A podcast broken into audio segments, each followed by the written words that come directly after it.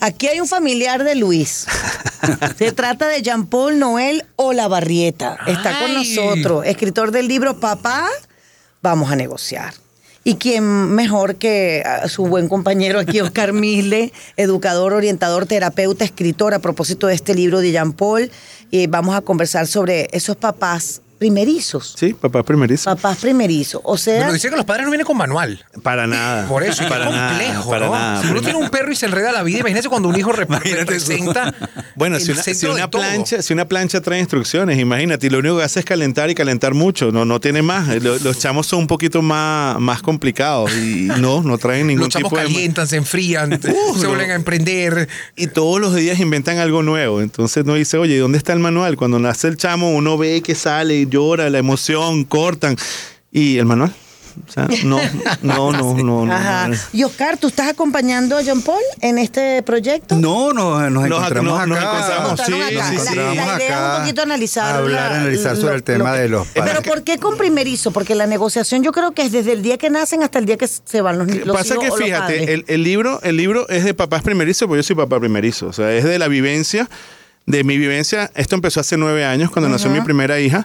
Se reforzó hace siete con, la- con el nacimiento del segundo. Y, y el libro plasma toda esa experiencia con ellos. Realmente el libro no lo escribí yo, el libro lo escribieron ellos. Ajá, o sea, ¿cómo yo lo que hice fue transcribir todo lo que he vivido con ellos, pasarlo a limpio y, y ellos lo revisan, ¿ok? Es más, la, la- la corrección final fue muy divertida, sobre todo por el tema de las ilustraciones, porque esos dos personajes que están ahí son ellos.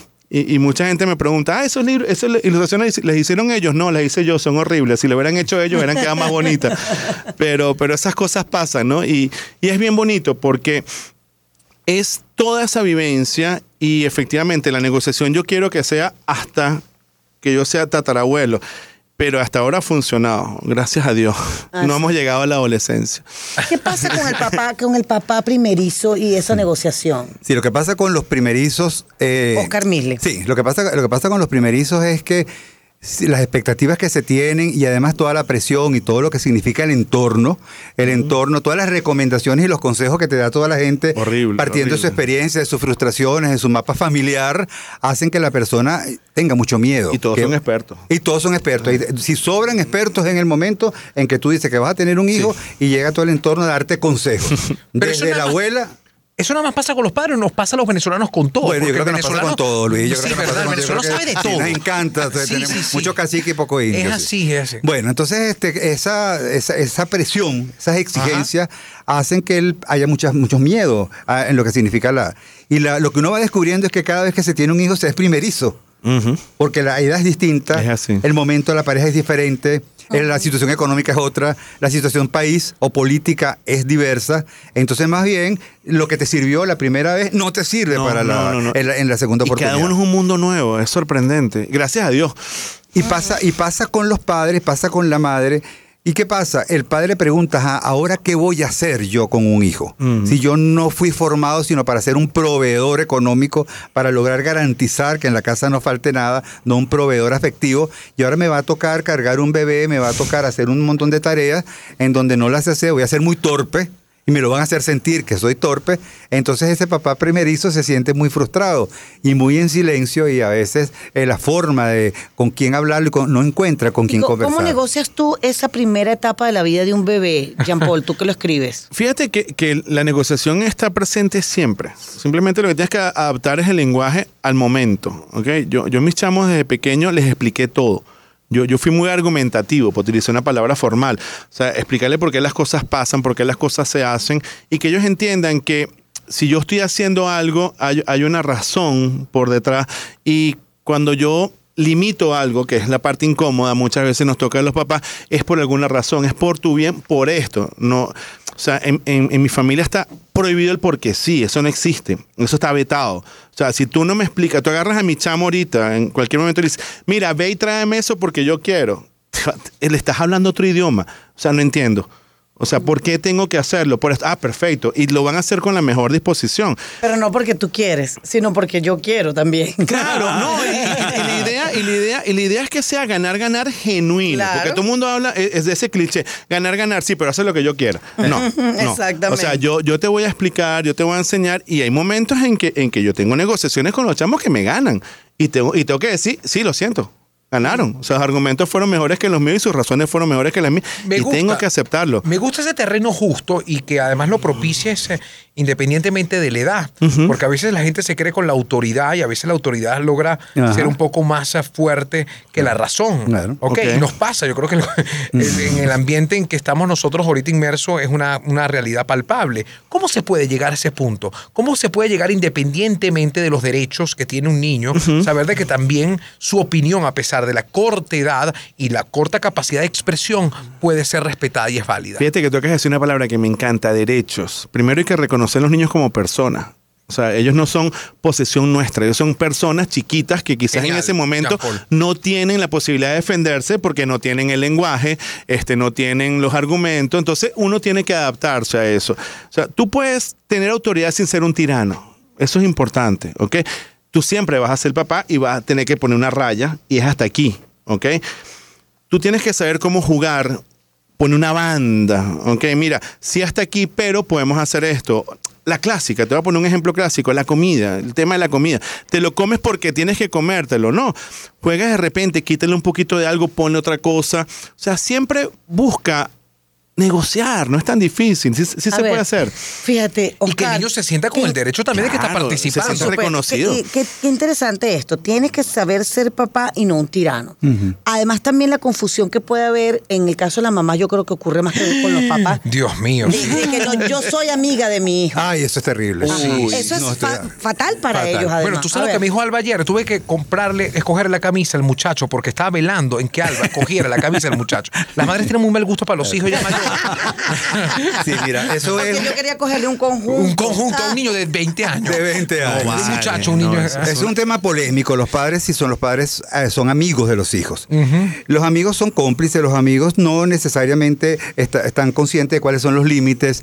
Los amigos este, normalmente no hacen lo que realmente te conviene o te es, Así. es saludable. Entonces, más bien, los padres son padres. Ahora, el padre puede ser padre o madre con un trato amigable, que es distinto, afectivo, Que no es el cercano, tirano, que no es es- el tirano. Ahora, hay una cosa que yo no lo quiero dejar de decir, porque me lo, me lo- val- permanentemente lo estoy chequeando en los talleres con padres, que es cuando uno le pregunta a la familia, ¿para qué sociedad están educando a sus hijos? Y te dicen, para que sea autónomo, para que sea independiente, para que sea un ciudadano que tome decisiones, para que sea un ciudadano que asuma la responsabilidad de sus actos. Y yo le pregunto, ¿qué estás haciendo ahora para lograr eso? ese objetivo a largo plazo que estás haciendo ahora para que sea autónomo, para que tome decisiones, para que sea crítico, para que pueda en un determinado momento reconocer y se quedan callados. No es que no tengo tiempo, es que estoy, de- además me tiene arropada la situación. Entonces tú vas eh, no estás educando hoy el hombre o la mujer que quieres para mañana. La pregunta que uno se hace es, si yo quiero que esta sociedad cambie, que sea menos eh, manipulada, que sea mucho más asertiva, que sea mucho más decidida, que está pasando en la educación con nuestros hijos, Álvaro. Porque yo creo que la educación sigue formando un ti- tipo pasivo, un tipo dependiente, un tipo sumiso, una persona que no es capaz de poder tomar decisiones en lo más cotidiano. Entonces, ¿qué pasa? Nos, nos quejamos de la sociedad. Entonces, yo sí creo que en esa negociación, esa negociación te debe llevar a ti para que desde el respeto pueda haber confianza, que pueda haber la posibilidad de yo poder ser un... Mira, un ejemplo. Yo creo que el tema del ejemplo y del referente es muy importante. Sí. Emerson dice, lo que haces habla tan duro de ti que no escucho lo que dices. Wow. Wow, ¿no? Lo que hace, lo Qué que bien. haces. Entonces yo creo que no nos damos cuenta que nuestros hijos aprenden en un 80% más de lo que ven que de lo que le decimos. Es así. Jean Paul, ¿y esa y por qué es la idea de escribirlo? Esa relación con el hijo. Fíjate que, que lo, lo de escribirlo viene de la parte de comunicador, ¿no? Yo soy comunicador social, mu- muy, de la parte, yo soy de la corriente creativa optimista a ultranza, de que cree que las cosas pueden salir bien. Quedamos pocos, lamentablemente, pero tenemos la bandera, ¿no? Y, y, sí- y fue empezar a llevar notas. Fíjate que herramienta, una herramienta poderosísima es el celular, las notas de voz. A mí me pasaba lo con los chamos y, y era, tan, era tan genial. Decía, coño, me salió bien, qué bueno. Y lo grababa. Mira, hice esto y me salió bien para recordarme. Y un día agarré todo eso y, y- y lo, me senté serio en la computadora y, la cosa empezó a coger forma. Y, gracias al apoyo de, de mi suegra, escritora también, dijo, llévalo el libro. O sea, de verdad, tienes algo ahí que puede ser. Y yo le pedí que me lo corrigiera y bueno, llegamos a, a- a esto. Y también es un tema de, de- de- es verdad, el momento, el momento ahorita anda hablando de temas de papá y tal, quizás la gente está pendiente de otra cosa, pero creo que justamente ahorita es que debemos estar ¿Tú pendientes. qué piensas de eso, Oscar? Que quede todo realmente registrado desde el punto de vista literario, desde el punto de vista de la escritura. Totalmente. Porque este tipo de, de, de- de libros lo busca la gente mucho Mira, para saber cómo manejarse. Las relaciones humanas son muy complicadas. Mira, yo estoy tan convencido de eso. Nosotros tenemos este, 10 libros que sistematizan, que recogen lo que esconden los morrales, si los pupitres hablaran, no me hace caso que hago, adolescente en casa que hago. Porque si tú no escribes, si tú no le das las herramientas, si tú tienes claro que del qué pasa, pero no el cómo lograr cambiar lo que pasa, de verdad que no. De hecho, el último libro que ya está cocinándose, nosotros tenemos el lujo de que Luis hizo el prólogo. Amén. ¿Qué se llama cómo? ¿Cómo Ah. decirlo? Lo claro, podemos- claro, pues por lo menos ¿Cómo puedes decir que soy bocón. Cuando yo sea grande. Wow, qué bueno. Ah, no, el, el que hizo, el que hizo. Es- el- el- El prólogo, yo- no, el, el- bueno, habla sobre la situación de los niños en, en- en entornos violentos, ¿no? Que estamos olvidando un poco la, claro. la formación de Tienes nuestros razón, niños. es que son ¿Lo dos escribiste? libros. Sí, el prólogo. Me invitó mi amigo Oscar Misley y Sí, tienes razón. Pereira. El libro que hizo él. Este se llama Corazones con Memoria. Exactamente. Corazones con Memoria. Ah. Cuando yo sea grande es otro, que son dos libros. Son dos libros. es trabaja Cuando vengan, cuando vengan, lo vamos a. Pero Corazones con Memoria es un poco ver qué ha pasado en el país, registrar un poco lo que ha sucedido, esos sucesos importantes.